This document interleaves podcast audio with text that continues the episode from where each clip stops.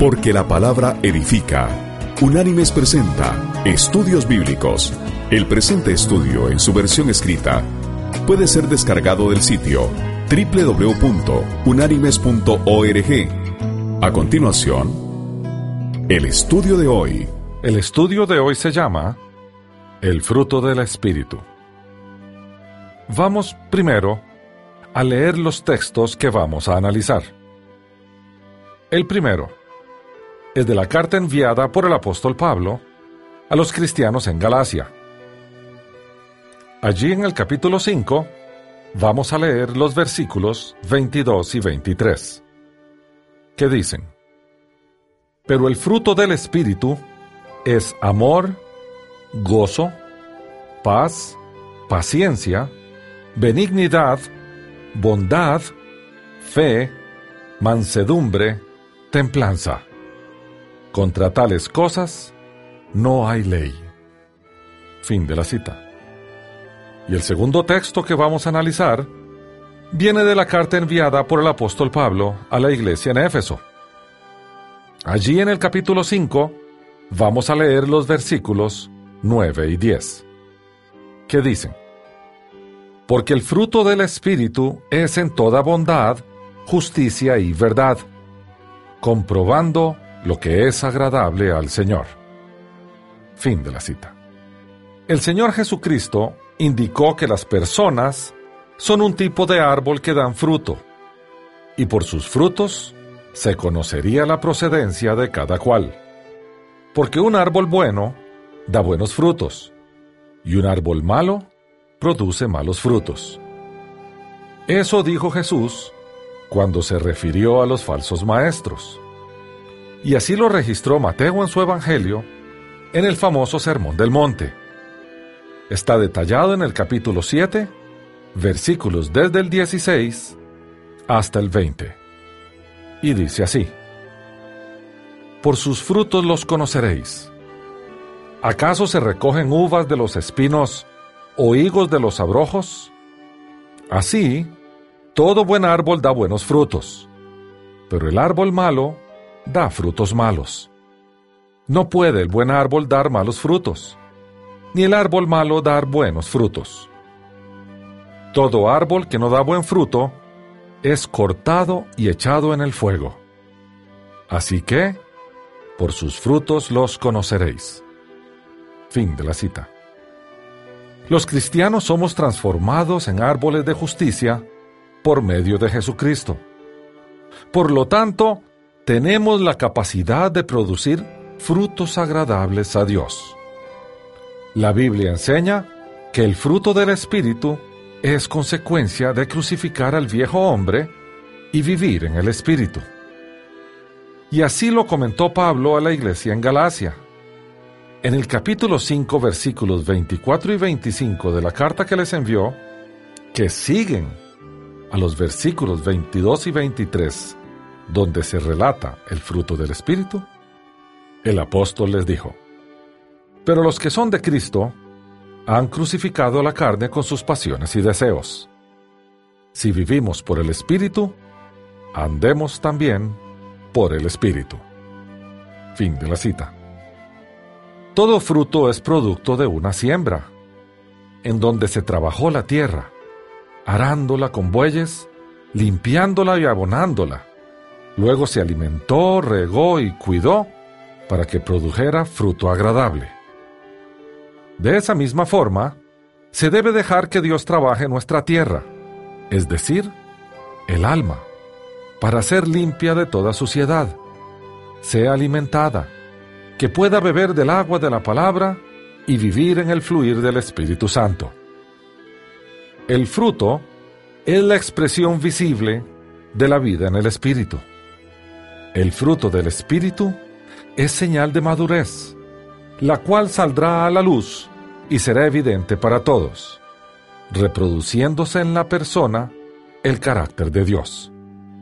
Es así como crecemos hasta parecernos a Cristo.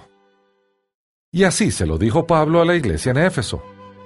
En el capítulo 4, versículo 13 de su carta, el apóstol les dice, hasta que todos lleguemos a la unidad de la fe y del conocimiento del Hijo de Dios, al hombre perfecto, a la medida de la estatura de la plenitud de Cristo.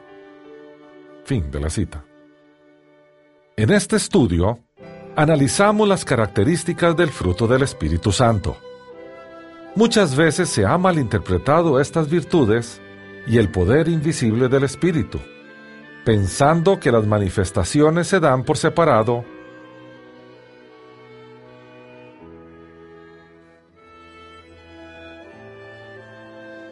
si en el cristiano. Si alguno dice tener amor, debe manifestar el gozo. Si existe gozo, debe haber paz.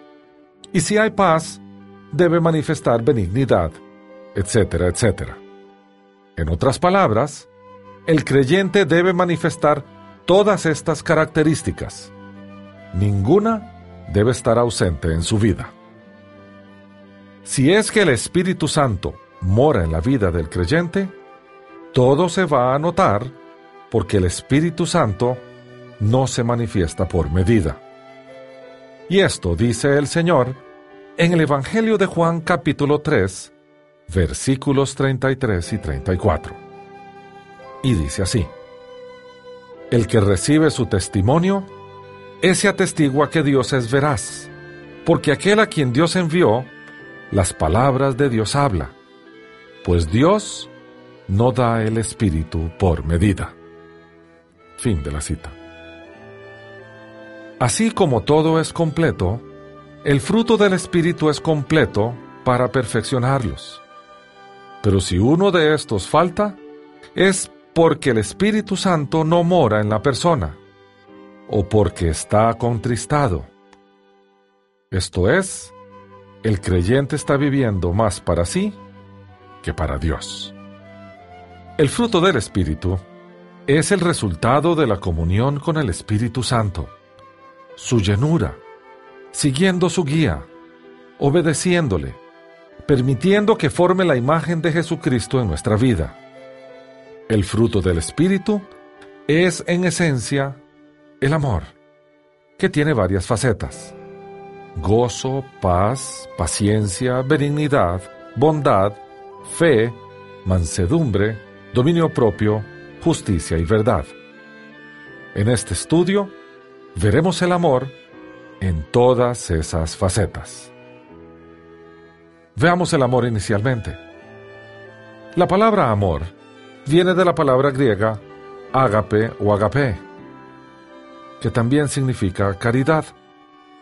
Según el diccionario en carta, el amor es el vivo afecto o inclinación hacia una persona o cosa. Y la definición de caridad es virtud teologal que consiste en amar a Dios sobre todas las cosas y al prójimo como a nosotros mismos, por amor a Dios. En esta definición están contenidos los dos mandamientos de los cuales Jesús dijo que dependía toda la ley y los profetas, y que si los practicamos, heredaríamos la vida eterna. Por lo que la voluntad de Dios para nosotros es que desarrollemos ese fruto en nuestra vida porque eso dijo el Señor en el Evangelio de Mateo capítulo 22, versículos del 37 al 40, cuando le preguntaron cuáles eran los mandamientos más importantes. Y dice así el texto. Jesús le dijo, Amarás al Señor tu Dios con todo tu corazón, con toda tu alma y con toda tu mente. Este es el primero y grande mandamiento. Y el segundo es semejante. Amarás a tu prójimo como a ti mismo. De estos dos mandamientos dependen toda la ley y los profetas. Fin de la cita. Es muy probable que el texto que mejor describe al amor lo haya escrito Pablo en su primera carta a los Corintios. Y vamos a leer una parte de ese texto. Está en la primera carta enviada por Pablo a la iglesia en Corinto, en el capítulo 13 vamos a leer desde el versículo 4 hasta el versículo 7. Y dice así Pablo, el amor es sufrido, es benigno, El amor no tiene envidia. El amor no es jactancioso. No se envanece. No hace nada indebido. No busca lo suyo. No se irrita. No guarda rencor. No se goza de la injusticia, sino que se goza de la verdad. Todo lo sufre, todo lo cree, todo lo espera, todo lo soporta. Fin de la cita. Es decir, que cuando en nuestra vida se manifiestan estas virtudes, es evidencia de que se está produciendo el fruto del Espíritu. El amor es la mayor de todas las virtudes, y por ello, sobre el deseo de los dones espirituales, deberíamos crecer en el amor. Lo más importante, el Dios a quien servimos, nos pide que nos derramemos en amor, porque Él es amor. Y el apóstol Juan, en la primera carta que él escribe, en el capítulo 4, versículos 7 y 8, nos explica mejor esto. Y dice así, Amados, amémonos unos a otros, porque el amor es de Dios. Todo aquel que ama es nacido de Dios y conoce a Dios. El que no ama, no ha conocido a Dios, porque Dios es amor. Fin de la cita.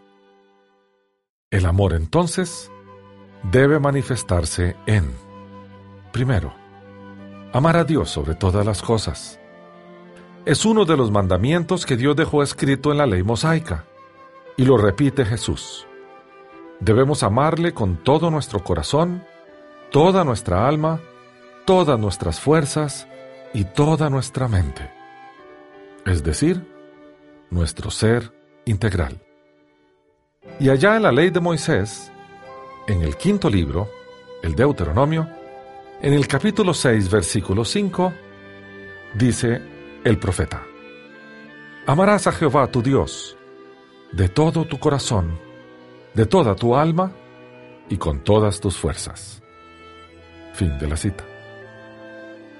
El amor también debe manifestarse en amarnos unos a otros. El Señor Jesús nos insta a amarnos unos a otros, y esto conlleva buscar el bien común. Y eso le agrada a Dios. Por eso se nos dice cuán bueno y agradable es que los hermanos habiten juntos en armonía. Hay un mandato del Señor que registró el apóstol Juan en su Evangelio en el capítulo 15, versículo 17. Dice así el Señor, Esto os mando que os améis unos a otros. Fin de la cita. Y Pablo, en la carta enviada a los cristianos en Roma, en el capítulo 12, versículo 10, afirma, Amaos los unos a los otros con amor fraternal. En cuanto a honra, prefiriéndoos los unos a los otros. Fin de la cita. Y el salmista, en el Salmo 133, versículo 1, dice lo siguiente.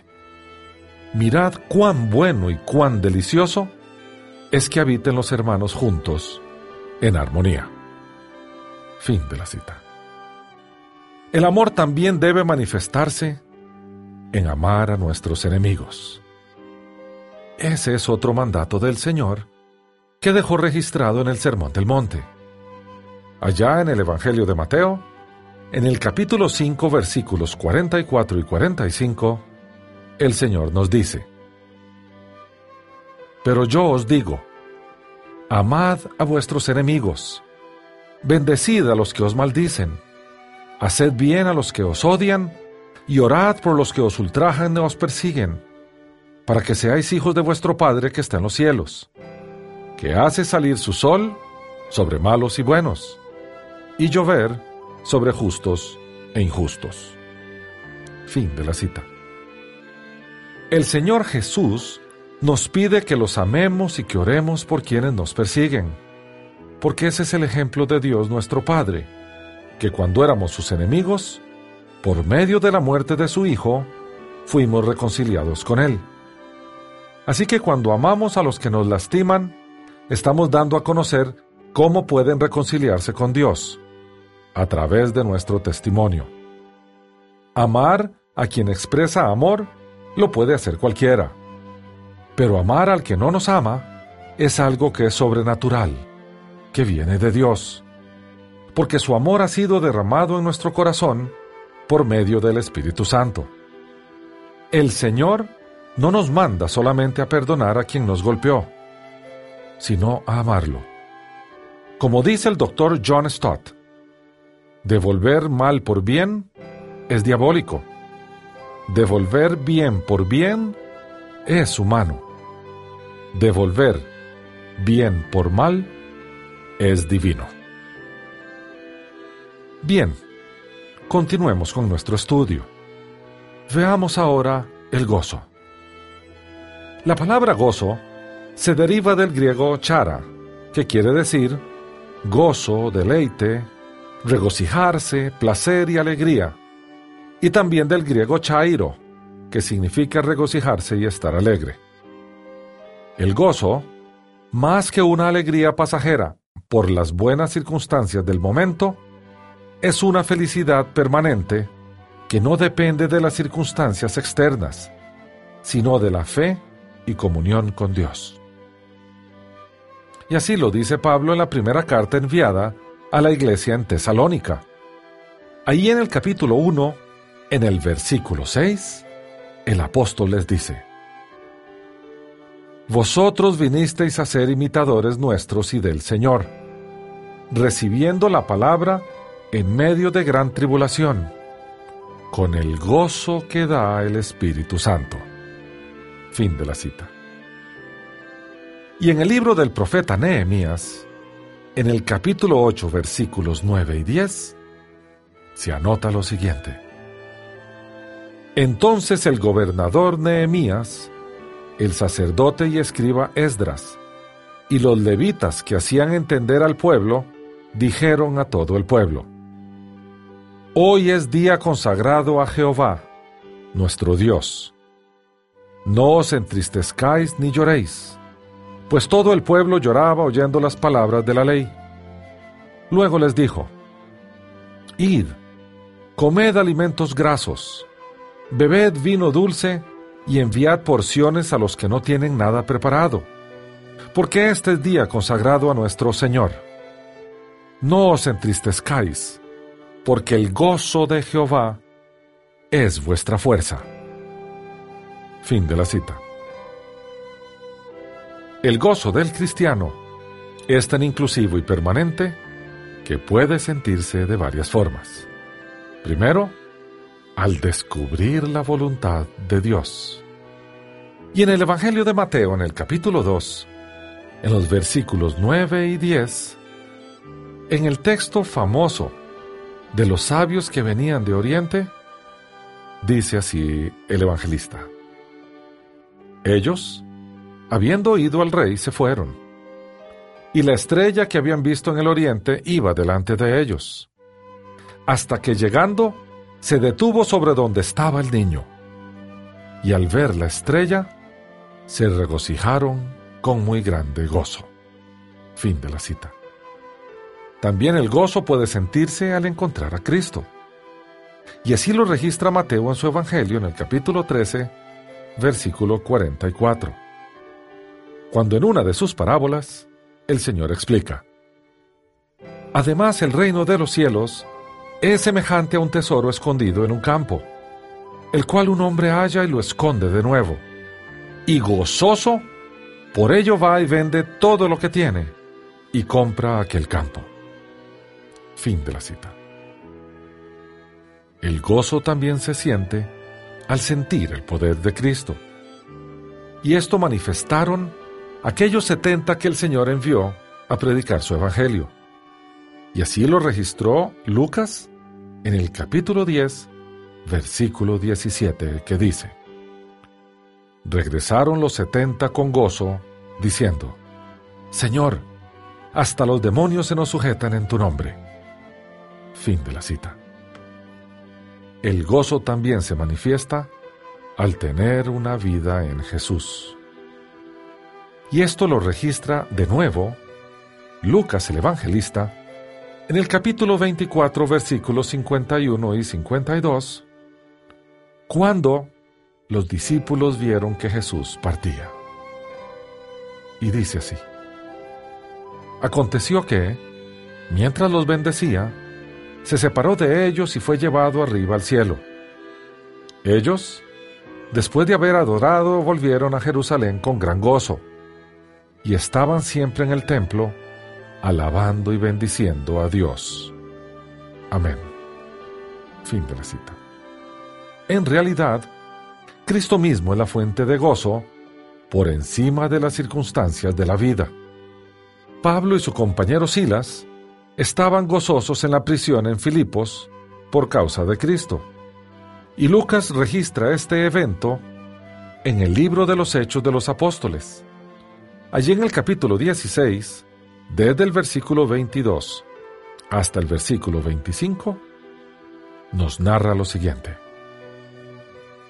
Entonces se agolpó el pueblo contra ellos, y los magistrados, rasgándose las ropas, ordenaron azotarlos con varas.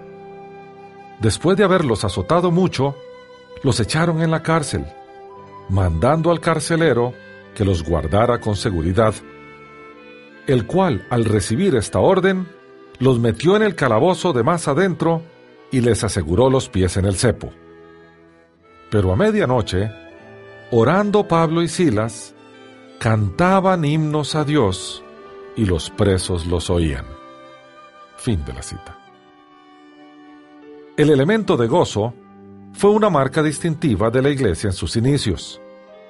Era tal su alegría que muchos se acercaron para pertenecer a ese nuevo grupo, atraídos por el mismo Señor. Y en el texto del libro de los Hechos de los Apóstoles, en el capítulo 2, versículos 46 y 47, se narra lo siguiente. Perseveraban unánimes cada día en el templo, y partiendo el pan en las casas, comían juntos con alegría y sencillez de corazón, alabando a Dios y teniendo favor con todo el pueblo. Y el Señor añadía cada día a la iglesia los que habían de ser salvos. Fin de la cita.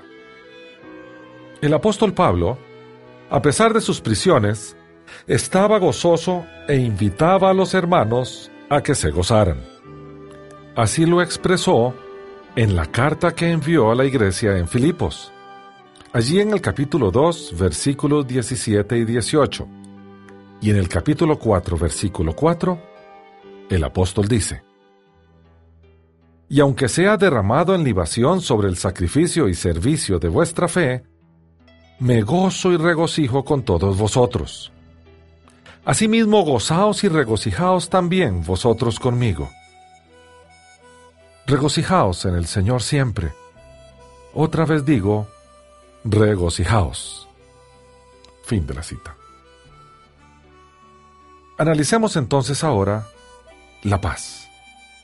Paz se traduce del griego airene, que implica prosperidad y significa paz, quietud y reposo. En su traducción hebrea, shalom, significa un bienestar total. Implica también tranquilidad y serenidad del espíritu. Este concepto es tan importante que cuando Isaías profetizó sobre la venida del Mesías, siglos antes de su nacimiento, dejó claro que el que venía sería príncipe de paz recordando que siglos antes ya se había presentado como el gran sacerdote Abraham. Y leamos del libro del profeta Isaías, en el capítulo 9, el versículo 6, profecía del Mesías, que dice, Porque un niño nos ha nacido, hijo nos ha sido dado, y el principado sobre su hombro. Se llamará su nombre admirable consejero, Dios fuerte, Padre eterno, príncipe de paz. Fin de la cita. Y el autor del libro de los Hebreos, en el capítulo 7, versículos del 1 al 3, nos narra cuando el sacerdote Melquisedec apareció a Abraham y dice: Este Melquisedec, rey de Salem, sacerdote del Dios Altísimo, salió a recibir a Abraham, que volvía de la derrota de los reyes, y lo bendijo. A él asimismo dio Abraham los diezmos de todo. Melquisedec significa primeramente rey de justicia y también rey de Salem, esto es, rey de paz. Nada se sabe de su padre, ni de su madre, ni de sus antepasados, ni tampoco del principio y fin de su vida. Y así, a semejanza del Hijo de Dios, permanece sacerdote para siempre. Fin de la cita. La palabra paz en adición se utiliza para describir las relaciones armónicas, primero entre las personas. En el Sermón del Monte, el Señor registra en las famosas bienaventuranzas, en el capítulo 5, versículo 9 del Evangelio de Mateo, lo siguiente. Bienaventurados los pacificadores, porque serán llamados hijos de Dios. Y segundo, la palabra paz se utiliza para describir las relaciones armónicas entre Dios y el hombre, a través del Evangelio. En el libro de los Hechos de los Apóstoles, en el capítulo 10, versículo 36, dice lo siguiente. Dios envió mensaje a los hijos de Israel, anunciando el Evangelio de la paz por medio de Jesucristo. Este es Señor de todos. Fin de la cita. Esta es una de las virtudes que debe gobernar el corazón para guardarlo. Esta paz sobrepasa el entendimiento humano, aún en las circunstancias adversas. Y veamos dos textos. El primero, la carta enviada por Pablo a la iglesia en Colosas. Allí en el capítulo 3, versículo 15, el apóstol les dice, y la paz de Dios gobierne en vuestros corazones, a la que asimismo fuisteis llamados en un solo cuerpo, y sed agradecidos. Fin de la cita. Y a la iglesia en Filipos, en el capítulo 4, versículo 7 de la carta que les envió, el apóstol les dice, y la paz de Dios, que sobrepasa todo entendimiento, guardará vuestros corazones y vuestros pensamientos en Cristo Jesús. Fin de la cita.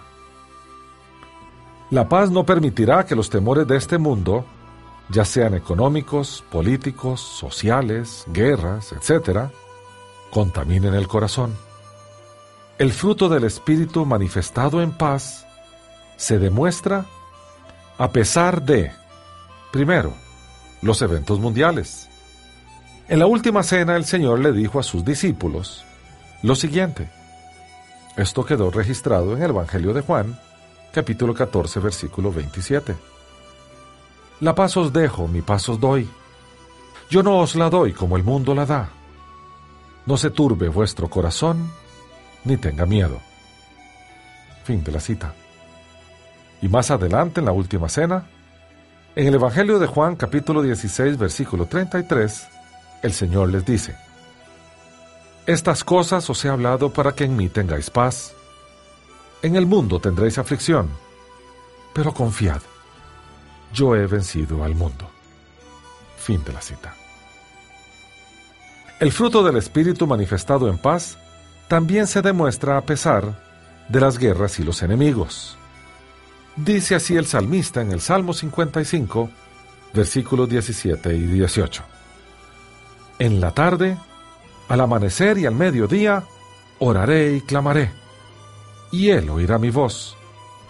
Él redimirá en paz mi alma de la guerra contra mí, aunque muchos estén contra mí. Fin de la cita. La siguiente manifestación del Espíritu es la paciencia.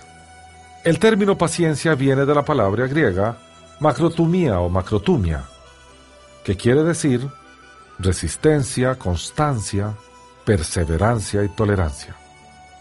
Se utiliza para indicar templanza o fortaleza de ánimo. Esta virtud también debe gobernar el corazón. La paciencia es la autoabnegación y limitación. Alguien que no toma venganza precipitadamente de un agravio. Lo opuesto a cobardía y desaliento. La paciencia es la fortaleza de ánimo para seguir al Señor en las dificultades, para perseverar y ser constantes en su búsqueda, para correr la carrera de la fe. Santiago nos invita a cultivar la paciencia hasta que venga el Señor. Leamos primero el texto del autor de la carta a los Hebreos. Allí en el capítulo 12, en el versículo 1, el autor nos dice, Por tanto, nosotros también, teniendo en derredor nuestro tan grande nube de testigos, despojémonos de todo peso y del pecado que nos asedia, y corramos con paciencia la carrera que tenemos por delante. Fin de la cita. Santiago, el hermano del Señor, en el capítulo 5, versículo 7 del libro que escribió, nos dice, Por tanto, hermanos, tened paciencia hasta la venida del Señor. Mirad cómo el labrador espera el precioso fruto de la tierra, aguardando con paciencia hasta que reciba la lluvia temprana y la tardía. Fin de la cita. Por medio de la paciencia, alcanzamos las promesas que Dios nos ha dado y por medio de ella obtendremos un carácter sólido. Y dice de nuevo el autor de Hebreos, en el capítulo 6, versículos 11 y 12, lo siguiente. Pero deseamos que cada uno de vosotros muestre la misma solicitud hasta el fin, para plena certeza de la esperanza, a fin de que no os hagáis perezosos, sino imitadores de aquellos que por la fe y la paciencia heredan las promesas. Fin de la cita. Y Pablo a la iglesia en Roma, en la carta que les escribió, en el capítulo 5, versículos 3 y 4, dice, Y no solo esto, sino que también nos gloriamos en las tribulaciones, sabiendo que la tribulación produce paciencia, y la paciencia prueba, y la prueba esperanza. Fin de la cita. La siguiente manifestación del Espíritu que vamos a analizar es la benignidad. La palabra benignidad se traduce de la palabra griega crestotes, que significa excelencia moral en el sentido de conducta, amabilidad, gentileza, gallardía e integridad. También la palabra crestos, que quiere decir mejorar, perfeccionar, ser amable, con sencillez, y se utiliza para indicar docilidad. Es ser amable con otro, lo contrario a la dureza. Benignidad es la suavidad de carácter, tranquilidad del espíritu, una disposición reposada para tratar con cortesía. Esta operación la hace el Espíritu Santo en el corazón del cristiano, que es benigno no anda malhumorado o amargado. Al contrario, corrige, endulza el carácter irritable, hace el corazón bondadoso y hacemos felices a aquellos que nos rodean. La benignidad no es solamente una cualidad, sino que expresa una acción. Esta faceta del fruto se hace evidente en el caminar del cristiano, demostrando excelencia en su conducta exteriorizando amabilidad, gentileza e integridad para con todos, sin hacer distinciones ni agresividad, sino de manera condescendiente. El apóstol Pablo, en la carta enviada a la iglesia en Éfeso, en el capítulo 4, versículo 32, nos ilustra de la siguiente manera. Y dice así, Antes Sed bondadosos unos con otros, misericordiosos, perdonándoos unos a otros, como Dios también os perdonó a vosotros en Cristo. Fin de la cita. Y a su discípulo Timoteo, en la segunda carta que le envió, en el capítulo 2, versículos 23 y 24, Pablo dice, Pero desecha las cuestiones necias e insensatas, sabiendo que engendran contiendas porque el siervo del Señor no debe ser amigo de contiendas, sino amable para con todos, apto para enseñar, sufrido. Fin de la cita. Y a su otro discípulo Tito, en el capítulo 3, versículo 2, de la carta que también le envió a él, le dice, que a nadie difamen, que no sean amigos de contiendas, sino amables, mostrando toda mansedumbre para con toda la humanidad. Fin de la cita. La benignidad denota docilidad para ser moldeado por el Señor, como el barro en las manos del alfarero.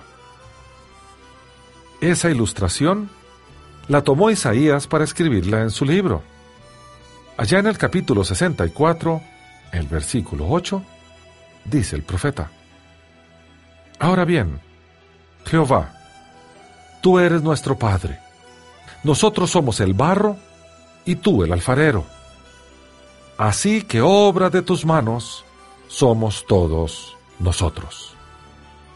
Fin de la cita. La benignidad se expresa en términos de gracia, ternura y compasión.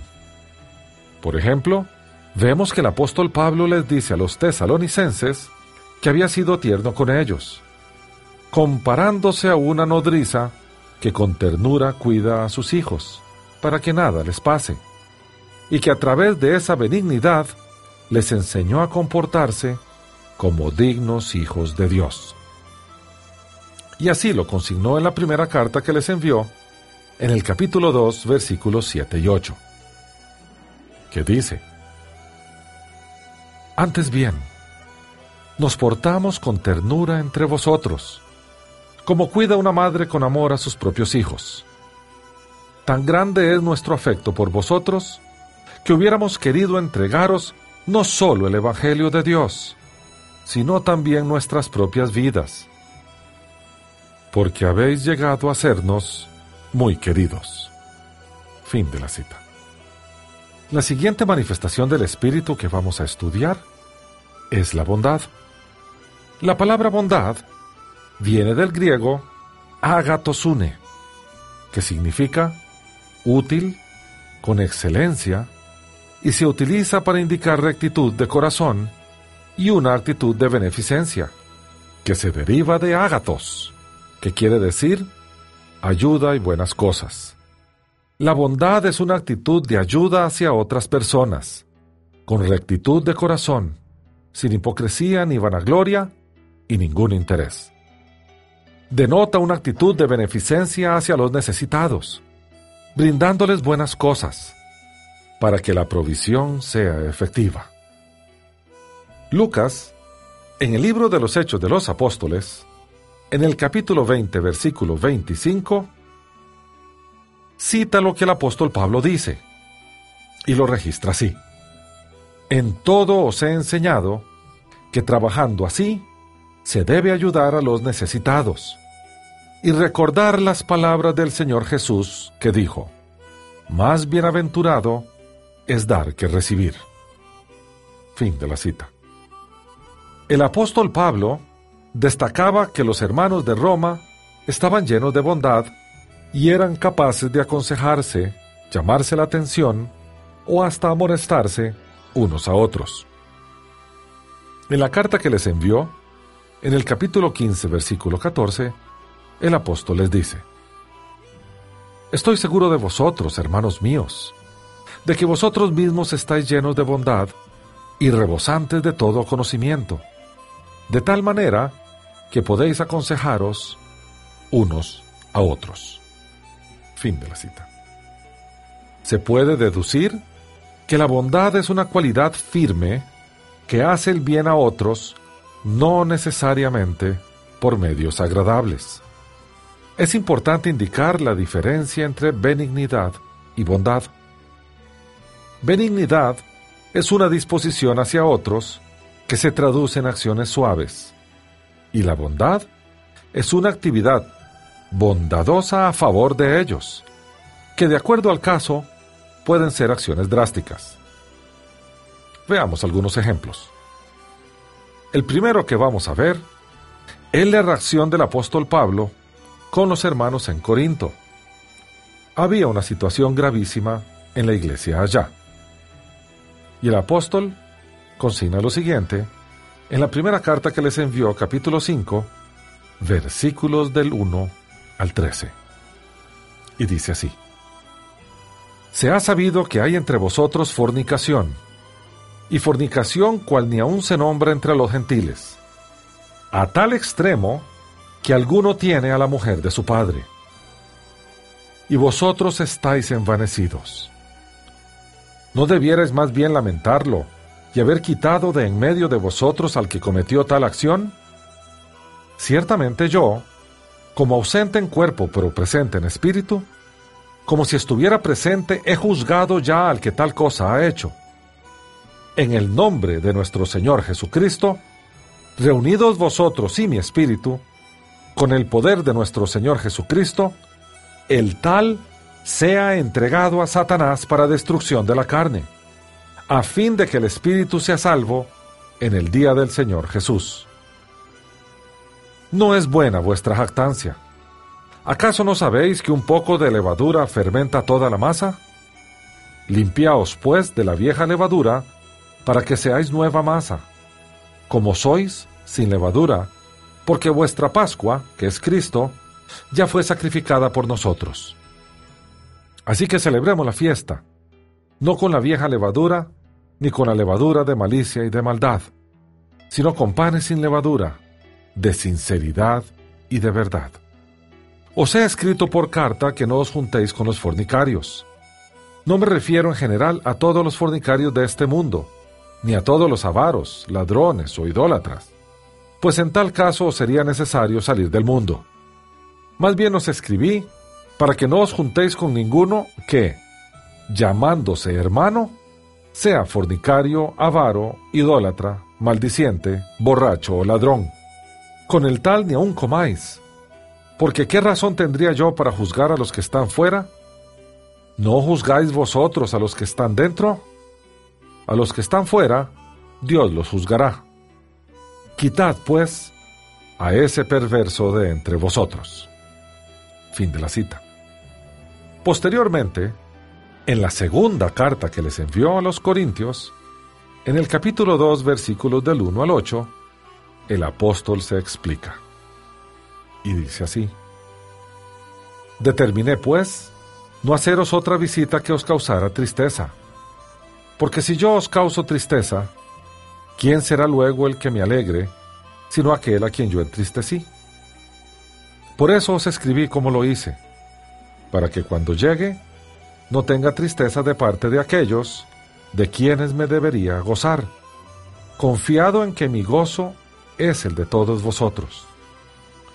Por la mucha tribulación y angustia del corazón, os escribí con muchas lágrimas no para que fuerais entristecidos, sino para que supierais cuán grande es el amor que os tengo. Si alguno me ha causado tristeza, no me la ha causado a mí solo, sino en cierto modo, por no exagerar, a todos vosotros. Le basta a tal persona esta reprensión hecha por muchos. Así que al contrario, vosotros más bien debéis perdonarlo y consolarlo para que no sea consumido por demasiada tristeza. Por lo cual os ruego que confirméis el amor hacia Él. Fin de la cita. Pablo los amonestó de manera fuerte por un caso de inmoralidad sexual, pero en la segunda carta les hace saber que lo hizo con tristeza y dolor, esperando recibir de ellos una respuesta favorable. Esta actitud se caracteriza como bondad. Hay otro texto también que nos puede ilustrar el tema de la bondad. Y es cuando Pablo reprende públicamente a Pedro. Y así lo registró en la carta enviada a los cristianos en Galacia.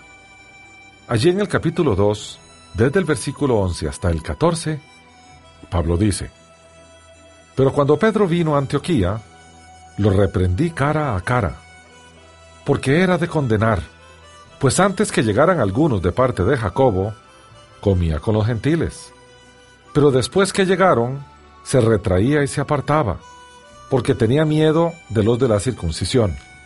Y en su simulación participaban también los otros judíos, de tal manera que aún Bernabé fue también arrastrado por la hipocresía de ellos.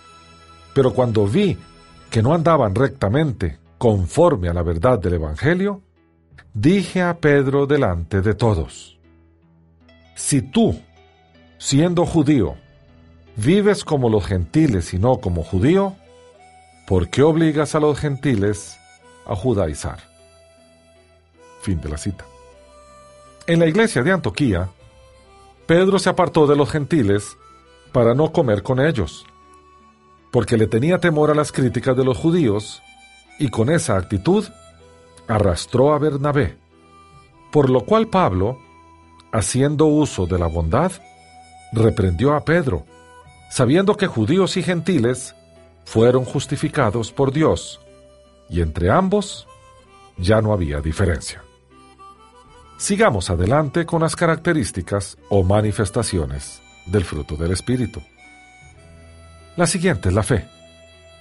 La palabra fe se traduce del griego pistis, que quiere decir firme persuasión, convicción basada en lo oído, confianza, seguridad, fe y fidelidad. La mejor definición de fe se encuentra en la misma Biblia. El autor del libro de los Hebreos, en el capítulo 11, versículo 1, hace una definición que es legendaria. Y dice así. Es pues la fe, la certeza de lo que se espera, la convicción de lo que no se ve. Fin de la cita. La certeza de lo que esperamos nos las dan las escrituras. Allí se detalla la forma de vivir del creyente en el presente y las promesas divinas para nuestro futuro. Solo podemos estar ciertos de lo que esperamos si estudiamos diligentemente las escrituras. La convicción de lo que no se ve nos la da el Espíritu de Dios que habita en nosotros. Él nos da testimonio de su existencia y de su amor por nosotros, de su paternidad. Entonces podríamos parafarsear el versículo 1 del capítulo 11 del libro de los Hebreos de la siguiente manera. Hay que estar convencido de lo que no se ve, Dios, para poder tener certeza de lo que se espera, sus promesas. Y sus promesas nos traen la felicidad, porque felicidad y paz en la escritura son sinónimos. La felicidad solo es alcanzada por aquellas personas que viven en paz. Aquellas a quienes las circunstancias adversas no las conmueven. Aquellas que saben que tienen a un todopoderoso Dios de su parte Confiar en Dios y perseverar en su palabra nos llena de esa paz misteriosa que solo Dios da. Como dice el profeta, registrado en el libro de Isaías capítulo 26 versículo 3. Tú guardarás en completa paz a aquel cuyo pensamiento en ti persevera, porque en ti ha confiado. Fin de la cita. Bien, la siguiente manifestación del Espíritu es la mansedumbre. La palabra mansedumbre se traduce del griego praotes, que significa mansedumbre y humildad. La mansedumbre es una obra efectuada en el alma por Dios, debido a que dispone al espíritu humano a aceptar los tratos de Dios. Por eso el mayor ejemplo de mansedumbre es nuestro Señor Jesucristo, y por ello dijo que teníamos que aprender de Él. Mateo lo registró en su Evangelio. En el capítulo 11, versículo 29, el Señor nos dice, Llevad mi yugo sobre vosotros y aprended de mí, que soy manso y humilde de corazón, y hallaréis descanso para vuestras almas. Fin de la cita. Y Pablo a la iglesia en Éfeso, en el capítulo 4, versículo 2 de la carta que les envió, dice, Yo pues, preso en el Señor, os ruego que andéis como es digno de la vocación con que fuisteis llamados, con toda humildad y mansedumbre, soportándoos con paciencia los unos a los otros en amor. Fin de la cita. Y a los cristianos en Colosas, en el capítulo 3, versículo 12 de la carta enviada a ellos, el apóstol les dice, Vestíos pues como escogidos de Dios, santos y amados, de entrañable misericordia, de bondad, de humildad, de mansedumbre, de paciencia. Fin de la cita. Muchas personas creen que mansedumbre es un sinónimo de debilidad e impotencia, pero es al contrario. La mansedumbre manifestada por Cristo ante los sufrimientos del Calvario fue el resultado del poder de Dios actuando en su vida, porque podía pedir a ángeles que lo ayudaran. Sin embargo, prefirió ser humillado por amor a nosotros. Pablo instruye a los cristianos para que muestren mansedumbre para con todos los hombres, porque así conviene a los escogidos de Dios. Por otro lado, la Biblia nos demanda dar frutos de mansedumbre con todos. Veamos algunos ejemplos. El primero, los ignorantes y descarriados. Dios quiere que mostremos esta virtud hacia quienes no saben del Señor y con los descarriados, porque advierte el peligro de que podamos caer en algo peor. En la primera carta a los Corintios, en el capítulo 4, versículo 21, el apóstol les dice, Pero iré pronto a visitaros, si el Señor quiere, y conoceré, no las palabras, sino el poder de los que andan envanecidos, pues el reino de Dios no consiste en palabras, sino en poder. ¿Qué queréis? ¿Iré a vosotros con vara o con amor y espíritu de mansedumbre? Fin de la cita y a los cristianos en Galacia, en el capítulo 6, versículo 1 de la carta que les envió, Pablo les dice, Hermanos, si alguno es sorprendido en alguna falta, vosotros que sois espirituales, restauradlo con espíritu de mansedumbre, considerándote a ti mismo, no sea que tú también seas tentado. Fin de la cita. Veamos otros ejemplos con los que se oponen al Evangelio. Es difícil mostrar mansedumbre hacia los que contienden contra Dios. Por ello debemos pedirle al Señor que llene nuestro corazón de esta virtud para que podamos, con amor, atraer a las almas perdidas hacia Cristo. Esa era la instrucción de Pablo hacia su discípulo Timoteo, y así se lo escribió en la segunda carta que él le envió. Allí en el capítulo 2, desde el versículo 23 hasta el 26, el apóstol le dijo, Pero desecha las cuestiones necias e insensatas, sabiendo que engendran contiendas, porque el siervo del Señor no debe ser amigo de contiendas, sino amable para con todos, apto para enseñar, sufrido. Debe corregir con mansedumbre a los que se oponen, por si quizás Dios le conceda que se arrepientan para conocer la verdad y escapen del lazo del diablo, en que están cautivos a voluntad de él. Fin de la cita. La siguiente manifestación del Espíritu es la templanza. La palabra templanza se traduce del griego enkrateia, que significa dominio propio, especialmente continencia. Se deriva de ercatres, que significa fuerte en una cosa. De aquí se deriva que dominio propio es tener la fuerza y el poder para tener control de nuestras acciones, para no transgredir, ni pecar, ni cometer iniquidad. Esto se ve cuando el apóstol Pablo decía que todo nos es lícito hacer, pero no todo es provechoso y no todo edifica. Así se lo dijo a la iglesia en Corinto en la primera carta que envió en el capítulo 10, versículo 23. Y dice así, Todo me es lícito, pero no todo conviene. Todo me es lícito, pero no todo edifica. Fin de la cita. La Biblia indica que nosotros debemos manifestar dominio propio para recibir la corona incorruptible. En la misma carta a los Corintios, capítulo 9, versículos 24 y 25, el apóstol les dice, ¿No sabéis que los que corren en el estadio, todos a la verdad corren, pero uno solo se lleva el premio? Corred de tal manera que lo obtengáis. Todo aquel que lucha, de todo se abstiene. Ellos a la verdad, para recibir una corona corruptible, pero nosotros, una incorruptible. Fin de la cita. Bien, hasta aquí hemos analizado el fruto del Espíritu, detallado en la carta a los Gálatas, capítulo 5, versículos 22 y 23.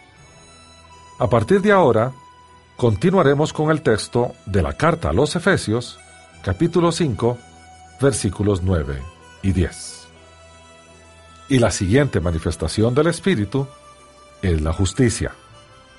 La palabra justicia se traduce del griego dikai osune, que significa carácter o cualidad de ser recto o justo. Esta palabra se utiliza para denotar un atributo de Dios. Y así lo explicó Pablo a la iglesia en Roma. En el capítulo 14, versículo 17, dice, Porque el reino de Dios no es comida ni bebida, sino justicia, paz y gozo en el Espíritu Santo.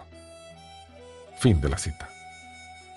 El contexto muestra que la justicia de Dios significa esencialmente lo mismo que su fidelidad o veracidad, aquello que es consecuente con su propia naturaleza y promesas.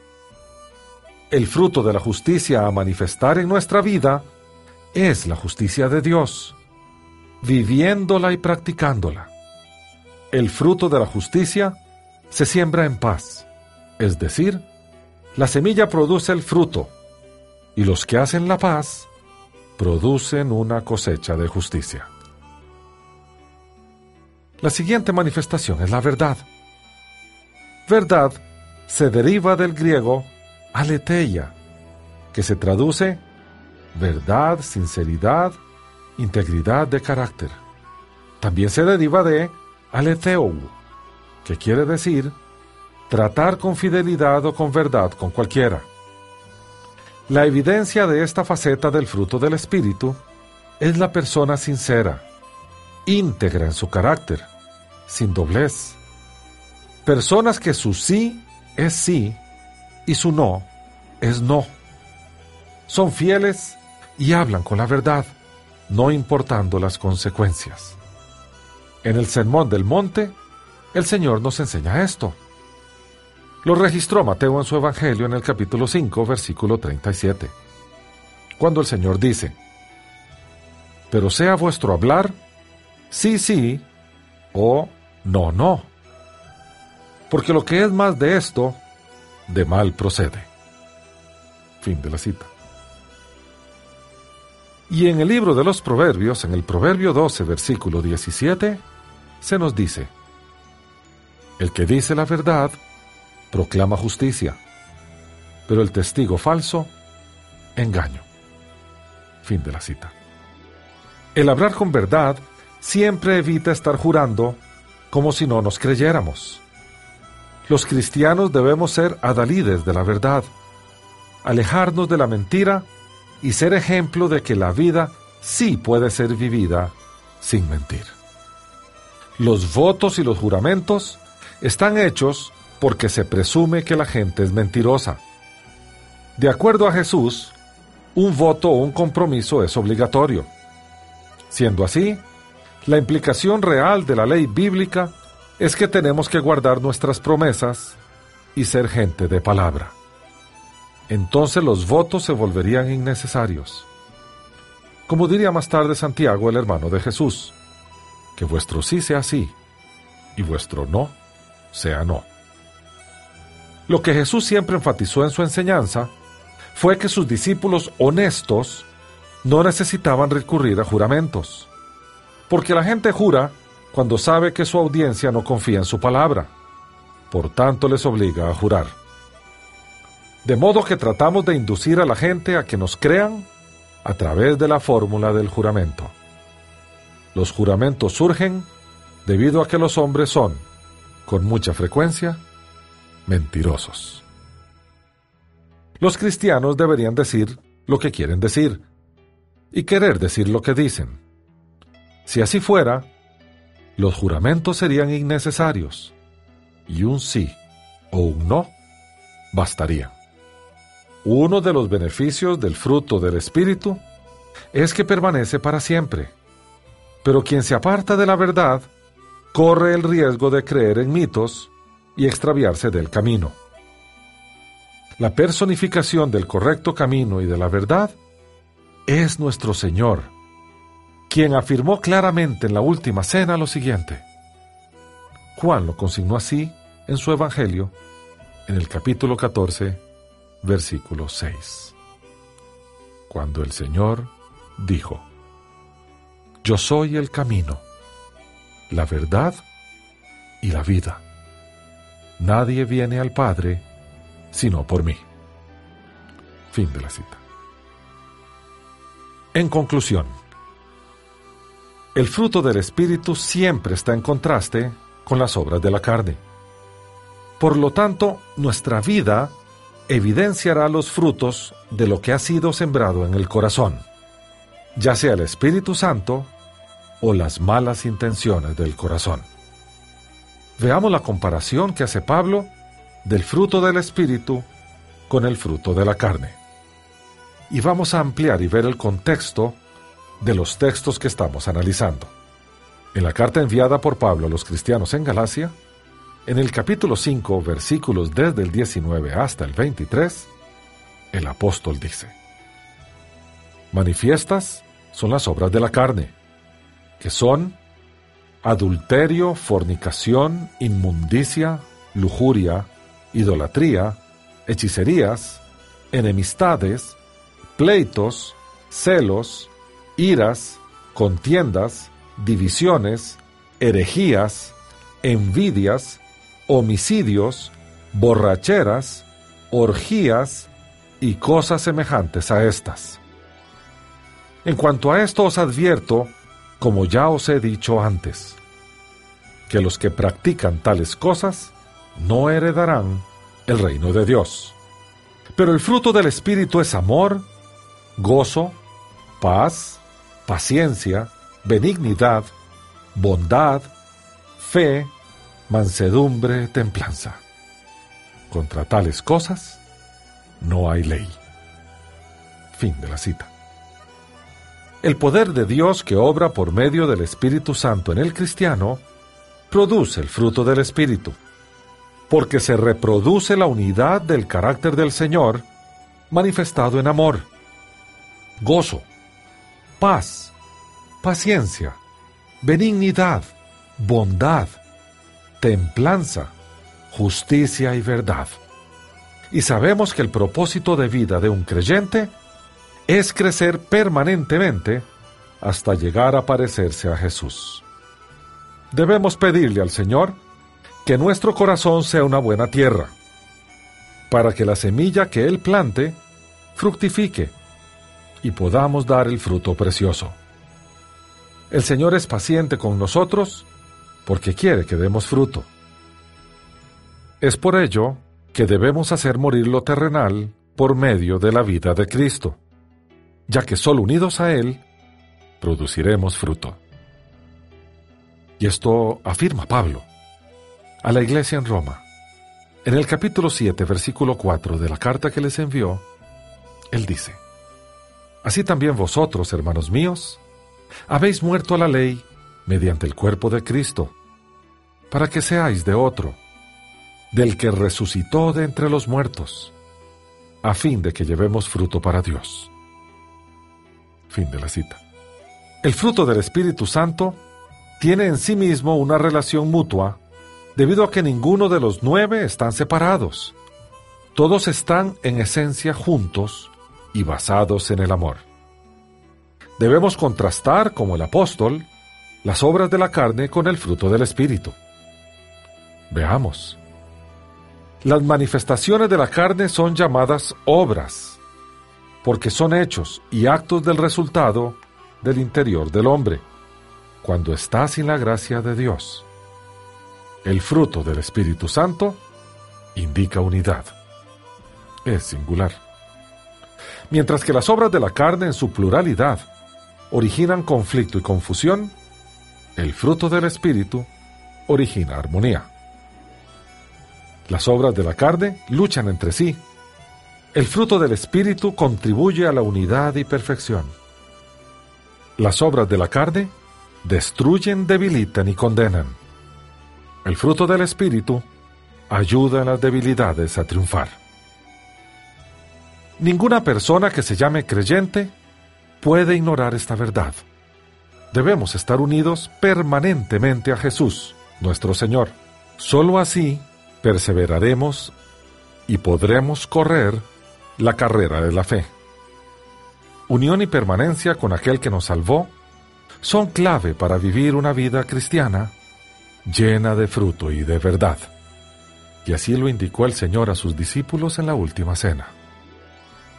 Juan lo registró en su Evangelio, en el capítulo 5 desde el versículo 1 hasta el versículo 9, cuando el Señor nos dijo, Yo soy la vid verdadera y mi Padre es el labrador.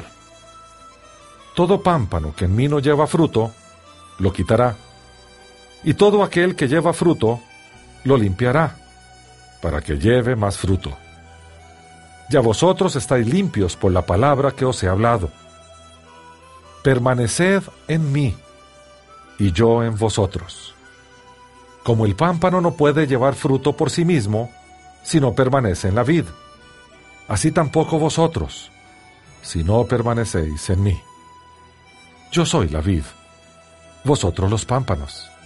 El que permanece en mí y yo en él, éste lleva mucho fruto, porque separados de mí, nada podéis hacer.